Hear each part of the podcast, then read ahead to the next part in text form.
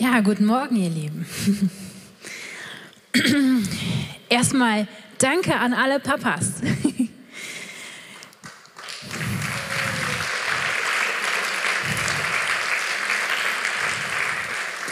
Und falls du hier bist und dein Papa bist und dein Kind nicht auf dem Video war, dann wundere dich nicht. Wir haben einfach gesagt, das ist freigestellt und ein paar Kinder waren ein bisschen schüchtern. Die werden dir das dann auf eine andere Art und Weise sagen. Aber du bist nicht weniger geliebt. Und als ich mal eine Zeit lang als Englischlehrerin gearbeitet habe, war eine der liebsten Sachen oder der, der lustigsten Sachen, immer wenn Kinder von zu Hause kamen und irgendwas erzählt haben.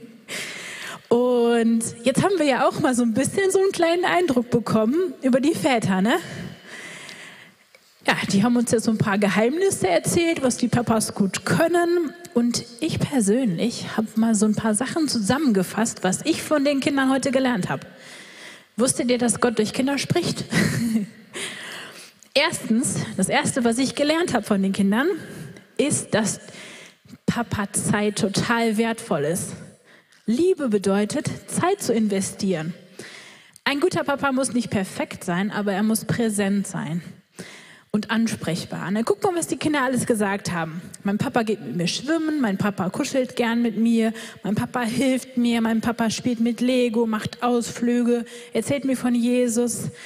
Also ich muss euch echt mal einen großes, großen Glückwunsch aussprechen. Ne? Väter, ihr seid richtig toll. Also, was die Kinder alles erzählt haben, ich habe ja auch einiges rausgeschnitten, weil es einfach richtig, richtig viel war. Und die sind total dankbar, dass sie Zeit mit denen verbringt. Also einfach herzlichen Glückwunsch, ihr seid super. Das Zweite, was ich gelernt habe, ist, dass Liebe tatsächlich wohl durch den Magen geht. Ne?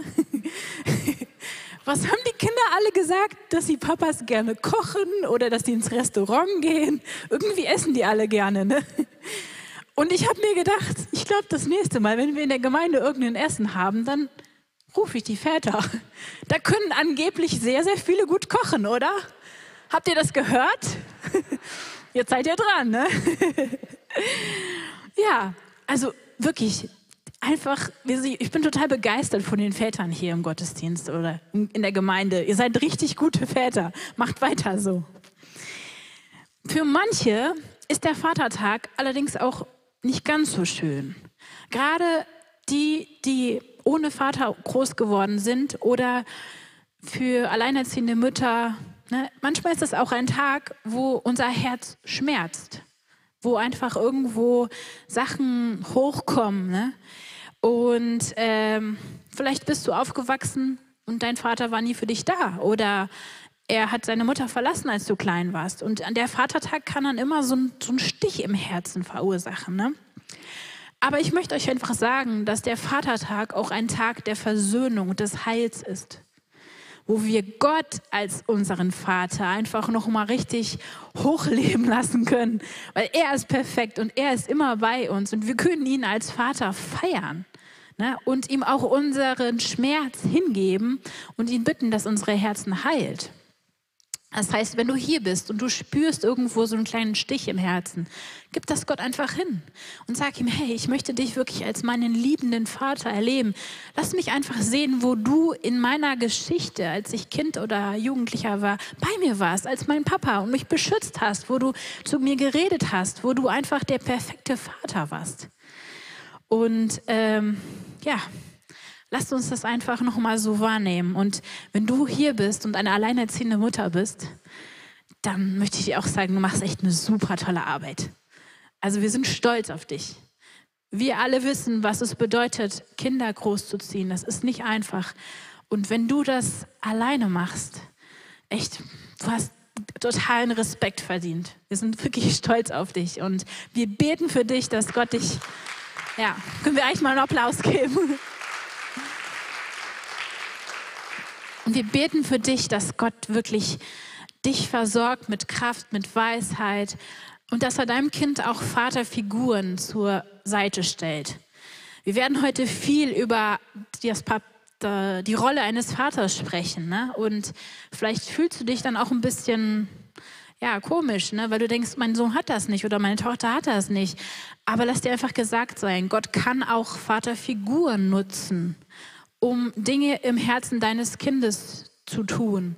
Er kann Heilung schenken und er kann auch einfach äh, anhand dieser Vaterfiguren dein Kind wirklich äh, gesund aufwachsen lassen. Ne? Also soll jetzt, die Predigt geht halt über dieses Thema, aber fühl dich auf jeden Fall mit eingeschlossen. Ne? Gott, ist, Gott ist da und er ist unser Vater und er schenkt auch Vaterfiguren, die dieses, diese Rolle erfüllen können.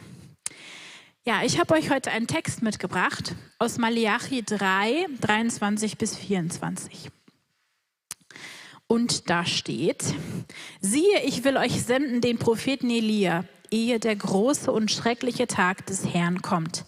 Der soll das Herz der Väter bekehren zu den Kindern und das Herz der Kinder zu den Vätern, auf das ich nicht komme und das Erdreich mit dem Bann schlage. Letzte Worte erregen ja bei uns meistens so eine gewisse Aufmerksamkeit. Ne? Und Malachi ist das letzte Buch des Alten Testamentes und das endet mit diesen dramatischen Worten. Danach gibt es eine 400 Jahre lange Pause. Dann habe ich mir gedacht, irgendwie muss da was wichtig dran sein. Ne? So ein letztes Wort, es hat so ein Gewicht. Ne? Und wenn wir uns diesen, dieses Kapitel mal so näher, näher anschauen, Malachi, ne, Kapitel 3, da spricht Gott noch einfach so über gewisse letzte Mahnungen, so eindringliche Worte. Er sagt halt, gedenkt an das Gesetz, befolgt meine Gebote und Rechte. Ich habe sie euch durch Mose gegeben, haltet euch daran. Und genau in dem Anschluss kommt halt dieser Vers 23 äh, bis 24. Der Herr möchte Elia senden mit einem speziellen Auftrag. Ne, wenn wir das so lesen, ja, super. Ne, aber dann denkt man sich so, hä? Moment, Elia? Wo, wo kam denn Elia nochmal in der Bibel vor? Erinnert ihr euch? Elia war ein biblischer Prophet, der in der Zeit der Könige Ahab und Hasaja im zweiten Viertel des 9. Jahrhunderts vor Christus im Nordreich Israels wirkte. Also 800, so um 800 vor Christus. Ne? Wenn jetzt Malachi das letzte Buch des Alten Testamentes ist, wieso sagt Gott dann, dass Elia kommen wird? Der wäre ja theoretisch schon gar nicht mehr da, oder? Das Buch Malachi spricht von der Zeit um 500 vor Christus, also ungefähr 300 Jahre später. Und da muss man sich einfach mal ne, denken, vielleicht ein paar Gedanken zu machen. Was meint Gott denn damit? Erstmal erkündigt die Wiederkunft Elia an als Wegbereiter des Messias. Elia hat in der Zeit der Könige gewirkt und wurde dann entrückt vor den Augen von Elisha, ne, bevor er, äh, nachdem er seinen prophetischen Mantel an ihn übergegeben hatte. Und ähm, wir sehen also hier einen prophetischen Ausspruch. Elia bzw. sein Geist wird noch vor dem kommenden Gerichtstag Gottes äh, Israel zur Umkehr zu Gott sowie zur Versöhnung untereinander bewegen und als Gerichtsbote zugleich die letzte Gnadenzeit Gottes ankündigen.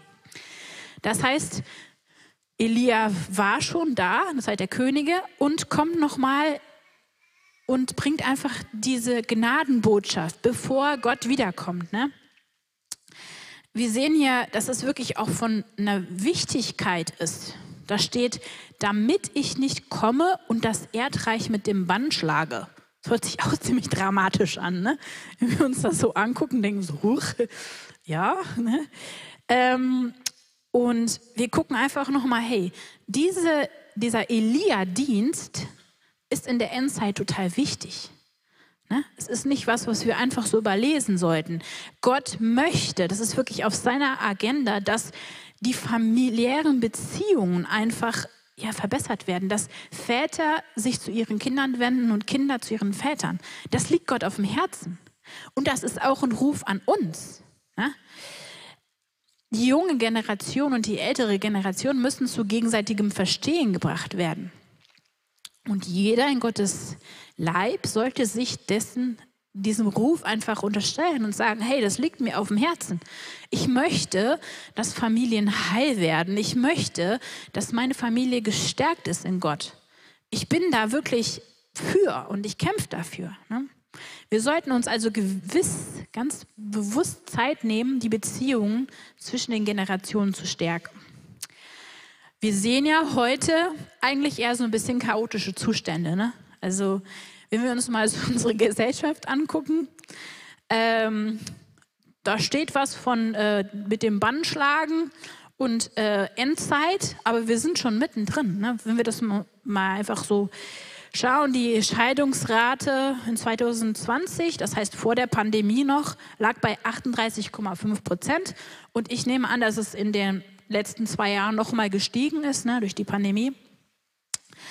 Und äh, Vater und Mutter als traditionelle Familie, das ist auch total hinterfragt. Ähm, die Familien ver verlieren auch irgendwo ihre Bedeutung. Ja, also der, die Staaten oder die Länder der Welt versuchen immer mehr, die Kinder von den Familien zu entfernen. Das heißt, mehr Einfluss zu haben auf ihr äh, auf ihre Prägung. Sei es durch Ganztagsschulen, durch verschiedenste Programme. Ne? Wenn man sich allein mal das Fernsehprogramm anschaut, was da für ein Druck ausgeübt wird und wo die Familie einfach auseinandergerissen wird, wo das die Verbe Bedeutung einfach verliert. Und auch das geschieht beim Vaterbild. Was wird heute gepredigt, dass eine Frau eigentlich gar keinen Mann mehr braucht, um ein Kind großzuziehen? Ne? Also wie viele lesbische Ehepaare ähm, lassen sich befruchten und ziehen das Kind alleine groß, ohne dass eine Vaterfigur oder ein Mann da involviert ist. Ist das, ist das richtig? Stimmt das so? Wenn wir uns Gottes Plan anschauen, dann hat er Mann und Frau geschaffen. Beide zusammen. Der Mann ist Teil dessen, der ist wichtig.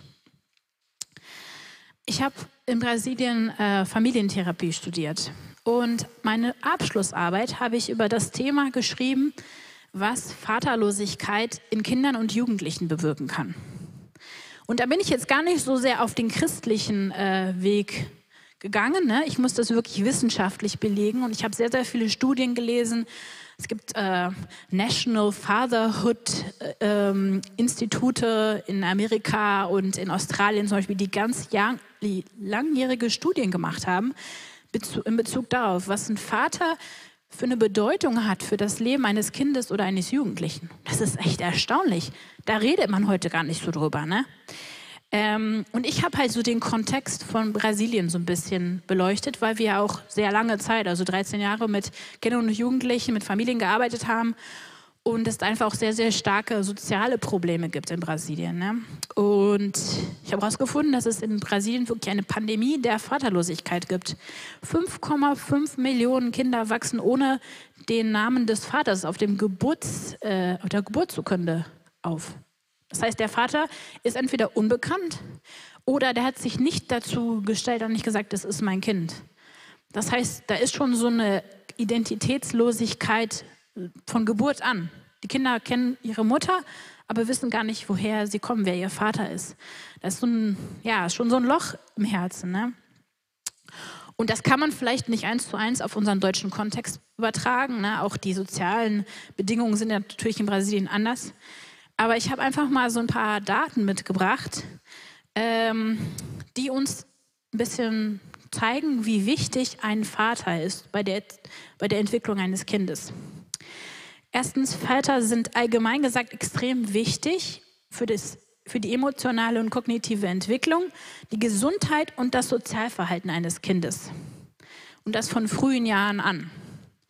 Also man sagt ja, ne, wenn die Mutter das Kind bekommt, dann ist erstmal nur die Mutter wichtig, der Vater ist unwichtig, das Kind nimmt das gar nicht wahr. Aber das stimmt auch nicht ganz, weil der Vater schon während der Schwangerschaft einen positiven Einfluss auf die Mutter hat. Ne, Mütter, die einen Mann an der Seite haben, der sie unterstützt, die haben weniger Probleme während der Schwangerschaft, die haben eine bessere Versorgung, emotional sind die besser vorbereitet. Ähm, ja, also es ist wirklich wichtig. Ne? Äh, wenn ein Kind vom Vater verlassen wird, kann dies geringes Selbstbewusstsein, Trennungsängste und starke emotionale Abhängigkeit von der Mutter hervorrufen. Die autonome Identitätsentwicklung, Vertrauens- und Beziehungsstrukturen könnten davon negativ betroffen sein und lebenslange Auswirkungen haben. Das Erleben von Vaterlosigkeit kann im Kind Gefühle von Ablehnung, Wut, Trauer, Leere und Hass hervorrufen, die eine Verstärkung zu grenzüberschreitenden Verhalten bewirken kann. Grenzüberschreitendes Verhalten. Also das habe ich wirklich ganz stark erlebt. Dass gerade Kinder, die keinen Papa hatten, dass die oft ihre Grenzen austesten mussten, dass sie einfach gucken wollten, hey, hast du mich wirklich lieb? Und das führt leider gerade im brasilianischen Kontext oft zu Drogenabhängigkeit oder kriminellem Verhalten. Wenn man äh, sich mal die brasilianischen Gefängnisse anschaut, da waren äh, Studien, die belegt haben, dass über 43 Prozent der Insassen vaterlos aufgewachsen sind. Also irgendwie gibt es da halt auch Verbindungen, ne, die man vielleicht gar nicht so machen würde. Ein Vater, der setzt gesunde Grenzen, der zeigt dem Kind, wo ist es sicher und wo ist es nicht sicher. Und da muss nicht mehr so viel getestet werden. Es gibt immer Phasen, wo ein Kind Grenzen austestet, ne, gerade in der Pubertät. Aber wenn ein Papa da ist, dann ist da schon so eine gewisse Stabilität und ne, so, ein, so ein Fundament einfach da. Jetzt was Erstaunliches. Sogar körperlich lassen sich Spuren der Vaterlosigkeit in Kindern nachweisen. Aufgrund von Externalisation, emotionalem Stress und mangelnden ökonomischen Mitteln, was zum Beispiel schlechtere Ernährung, Hygiene oder schlechte Wohnsituationen zur Folge haben kann, hat man bei vaterlosen Kindern ein 2,61 mal erhöhtes Risiko von Asthmaerkrankungen festgestellt. Habe ich gedacht, hä? Ne? 2,6 Mal höher das Risiko, dass ein Kind an Asthma erkrankt. Hätte ich gar nicht verbunden, ehrlich gesagt. Auch das Risiko für Hyperaktivität, Aufmerksamkeitsdefizite und Obesität steigt statistisch gesehen. Hm. Auch interessant, ne? Heißt das jetzt, dass Kinder, die ohne Vater aufwachsen, zum Scheitern verurteilt sind? Nein. es ist ziemlich hart, wenn wir uns die Statistiken anschauen, ne? aber ein gutes familiäres Umfeld, Beziehungen zu Vaterfiguren und das Erleben von Gottes Vaterliebe können diese Risiken aufheben. Das heißt, das Kind erlebt das unter Umständen gar nicht oder das auch verwandeln. Das heißt, wenn das Kind irgendwo ein Loch hat, dann kann das wieder geheilt werden. Also es gibt immer Hoffnung, Gott hat immer eine Lösung. Und ähm, diese Statistiken sind keine, ähm, wie ich das sagen, kein Urteil oder sowas, es sind einfach Risikofaktoren, die da sind und wo, ja, wo Gott einfach wirken kann und wird, um Kinder zu heilen. Wenn wir uns diese Studien mal angucken, wird uns noch mal stärker bewusst, wie perfekt Gottes Plan ist, dass er Mann und Frau zusammengestellt hat. Und dass es eben nicht nur die Mama ist, sondern dass Gott wirklich auch den Mann eine ganz spezielle Aufgabe gegeben hat im Leben der Kinder. Und also Papas, ihr seid total wichtig. Männer sind wichtig. Und ich erweitere das jetzt auch mal ein bisschen auf Männer, die vielleicht hier sind und noch keine Kinder haben ne? Die vielleicht ledig sind. Aber auch du hast ein Vaterherz, weil Gott ist unser Vater und er hat uns in seinem Ebenbild geschaffen. Das heißt, auch du hast die Aufgabe, ein Vater zu sein, ein Mentor zu sein für die jüngere Generation. Was brauchen unsere Jugendlichen und Kinder heute? Gute, weise Männer in ihrem Leben. Wie viele Beispiele, wie viele Vorbilder von gesundem Mannsein haben die denn in ihrem Leben? Viele haben gar keine. Und Gott hat dir, lieber Mann, die Aufgabe gegeben, ein Vorbild zu sein für sie und ihn vorzuleben, wie man Jesus aus vollstem Herzen nachfolgen kann, wie man ihn lieben kann, wie man gesund Mann sein kann, wie man ethisch sich einfach positioniert als Mann, das ist wirklich eine Aufgabe.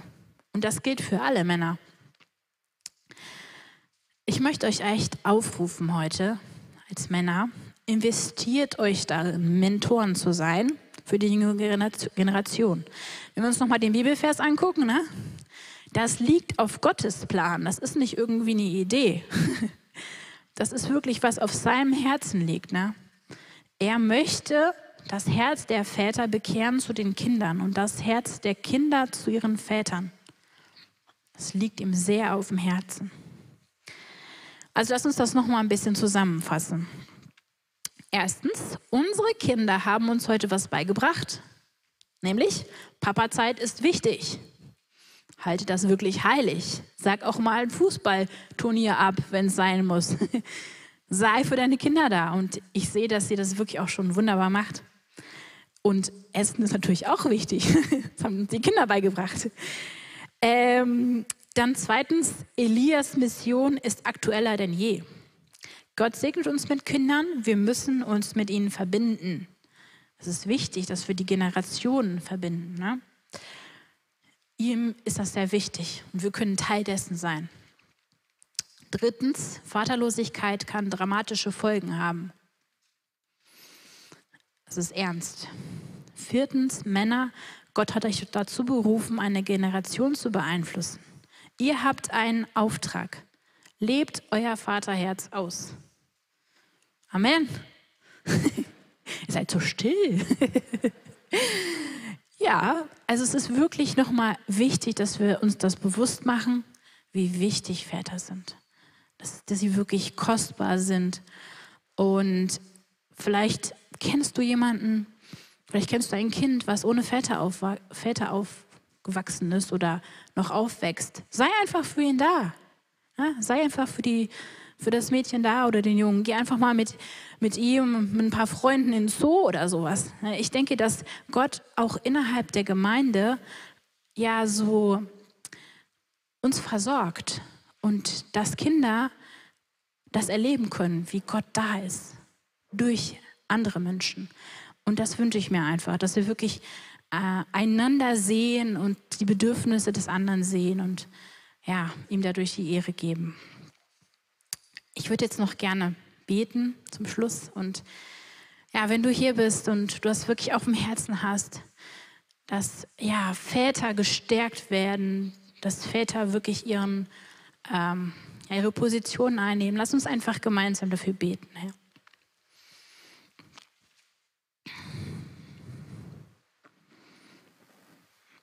Vater, wir danken dir, dass du den Mann geschaffen hast und dass du Väter nutzt, damit gesunde Identität einfach in Kindern und Jugendlichen steht. Dass sie dich auch kennenlernen durch ihren Papa. Und wir wissen, dass das eine ganz große Verantwortung ist. Und wir bitten dich einfach, dass du da Befähigung schenkst. Dass du den Männern hier einfach nochmal die Augen öffnest, wie wichtig sie sind, wie wertvoll sie sind und dass du sie mit all dem ausstattest, was sie brauchen, um gute Väter zu sein. Väter,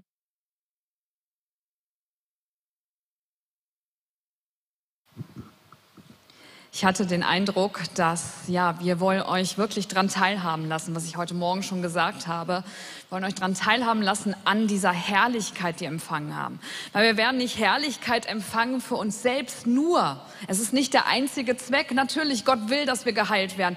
Und wir haben so viele Heilungen gesehen. Allein ich, wie ich es wahrgenommen habe. Und es wird noch so viel mehr passiert sein am Freitag.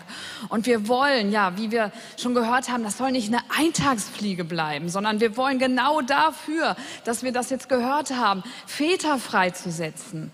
Trachtet zuerst nach meinem Reich und es wird euch alles hinzugetan. Ja, wir wollen danach trachten, dass Väter freigesetzt werden, dass Väterfiguren freigesetzt werden. Wir haben jetzt so ein bisschen den Ist-Zustand gesehen und sozusagen, wo es hapert, wo es fehlt. Aber Gott sagt ja nicht, oh Mensch, das ist schlecht, sondern er hat immer einen Ausweg. Er hat immer einen Ausweg. Und so, ja, habe ich so den Eindruck, wenn wir gleich so in, wenn die Band nach vorne kommt und wenn diese Ministry-Zeit kommt, ja, kommt ruhig schon mal nach vorne. Ich habe das wirklich so, dass wir dann, ähm, ja, gerade ihr, die ein Zeugnis noch gerade ganz frisch haben, wo sagt, Gott hat was verändert. Ne, also ich könnte jetzt alle Zeugnisse aufzählen, aber ich glaube, darum, darum geht es Gott gar nicht. Gott geht es, dass das, was wir, dieses Feuer, was wir empfangen haben, dass wir es anfangen umzusetzen, um andere freizusetzen. Das heißt, ich bitte euch, egal wie, wie, wie komisch sich das anfühlt, weil natürlich, wenn man so im Flow ist, so im, im Fluss des Heiligen Geistes, da ist es einfach, in den Lobpreis zu gehen. Und wenn man manchmal so, ja, noch so in der morgenslichen Atmosphäre ist und alles noch so ein bisschen gedeckelt ist, ist es schwierig. Aber Gott möchte Durchbruchssalbung schaffen. Und Gott möchte heute wirklich Durchbruchssalbung ganz speziell für Väter schaffen.